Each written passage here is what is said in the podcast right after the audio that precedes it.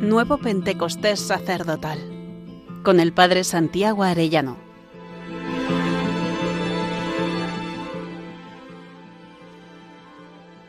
Vigésimo séptimo día. Jesús en casa de Caifás. La soledad del sacerdote. Le escuchaba a don José Ignacio Munilla hace poco hablar de un misionero que había venido de América y que tenía que curarse, tratarse un cáncer de piel.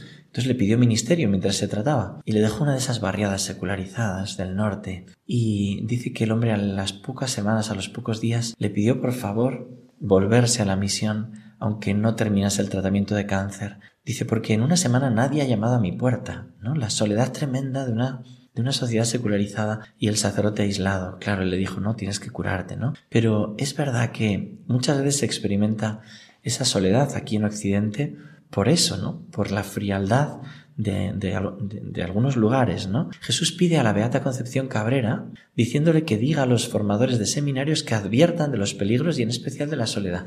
Le dice así, hay que hacer mucho hincapié en los seminarios y en los noviciados, en hacer entender a los aspirantes al sacerdocio la divina sublimidad de su vocación.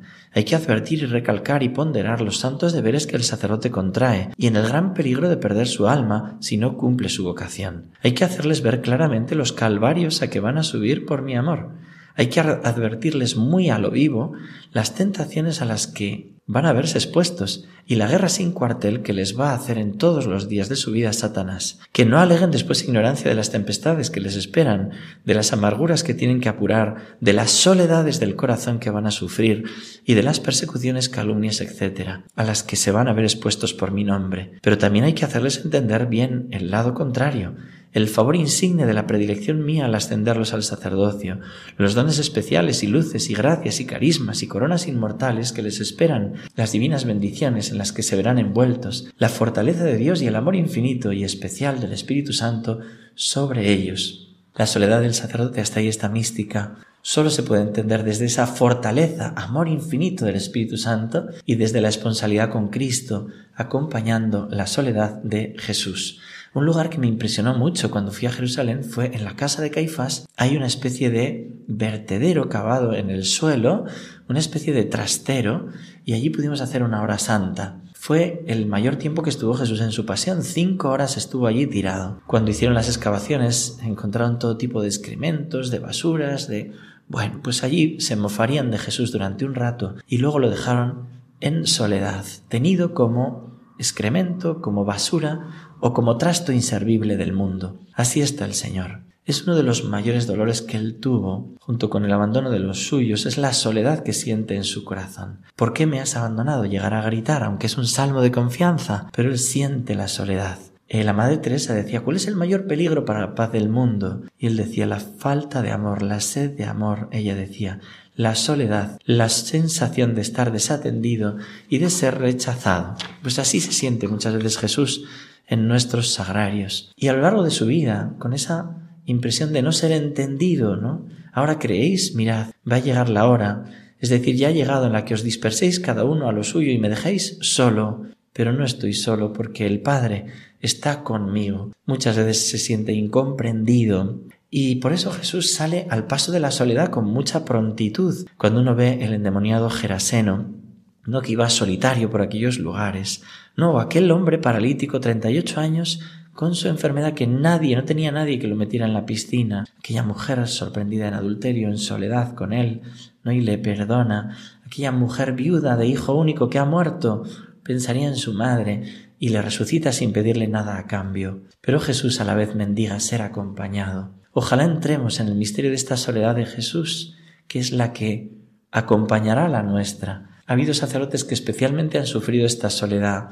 Pienso en el padre Antón Luli, sacerdote jesuita, fallecido en 1998. San Juan Pablo II le pidió su testimonio cuando hizo sus bodas de oro sacerdotales y lo cuenta así. Acababa de ser ordenado sacerdote cuando en mi país, Albania, llegó la dictadura comunista y la persecución religiosa más despiadada. Algunos de mis hermanos en el sacerdocio, después de un proceso lleno de falsedades y engaño, fueron fusilados y murieron mártires de la fe. Así celebraron como pan partido y sangre derramada por la salvación de mi país su última Eucaristía personal. Era el año 1946. A mí el Señor me pidió por el contrario que abriera los brazos y me dejara clavar en la cruz y así celebrara en el ministerio que me era prohibido y con una vida transcurrida entre cadenas y torturas de todo tipo, mi Eucaristía, mi sacrificio sacerdotal. El 19 de diciembre de 1947 me arrestaron con la acusación de agitación y propaganda contra el gobierno.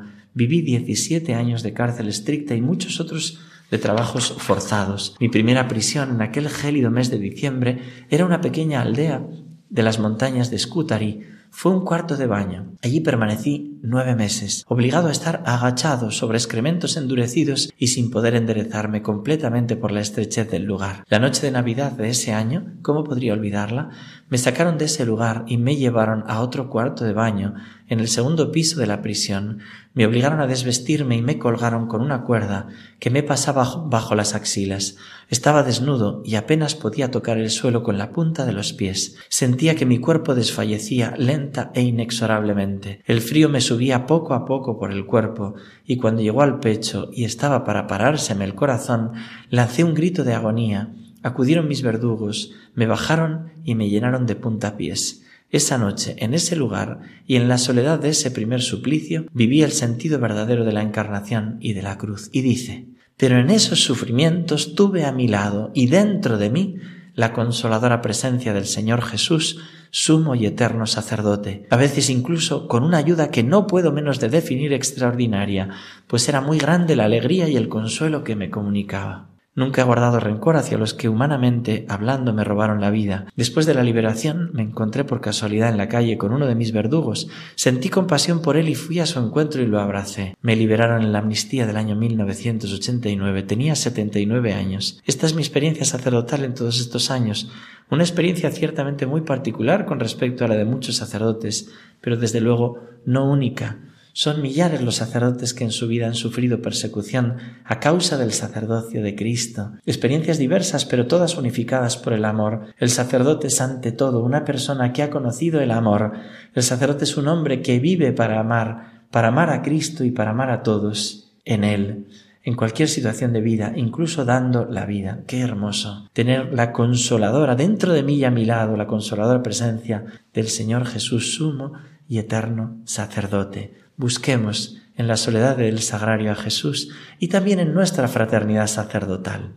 Considera, hermanos sacerdotes, si el Señor te dice, no temas la soledad del mundo, su abrumador ruido te lleva a una soledad aún mayor. ¿Cuántos de los míos se llenan de mundanidad, del mundanal ruido, huyendo del silencio del sagrario, para terminar muertos en vida? Pero aquel que sabe escuchar en el silencio del sagrario, nunca sentirá el abandono, porque en esos silencios brotan mis palabras más llenas de vida. Es ahí donde yo, el esposo, y tú, alma esposa mía, dialogamos como eternos enamorados, que no encuentran el momento de la despedida y en un beso continuado, el beso de mi Espíritu Santo, permanecemos entregados. No escatimes, mi alma enamorada, en buscar estos tiempos de soledad. Serán muros que el enemigo no derribará. Y si te ayuda, respóndele diciendo, Señor, no permitas que yo caiga en esa soledad que tú dijiste en el Génesis, no es bueno que el hombre esté solo. Soledad que entiendo llena de amargura y de búsqueda de uno mismo. Si permites que yo viva en soledad, que sea para acompañar la tuya. Señor, ven siempre en mi compañía y enséñame a acompañarte siempre en tu soledad. Y hasta mañana si Dios quiere, querido hermano sacerdote.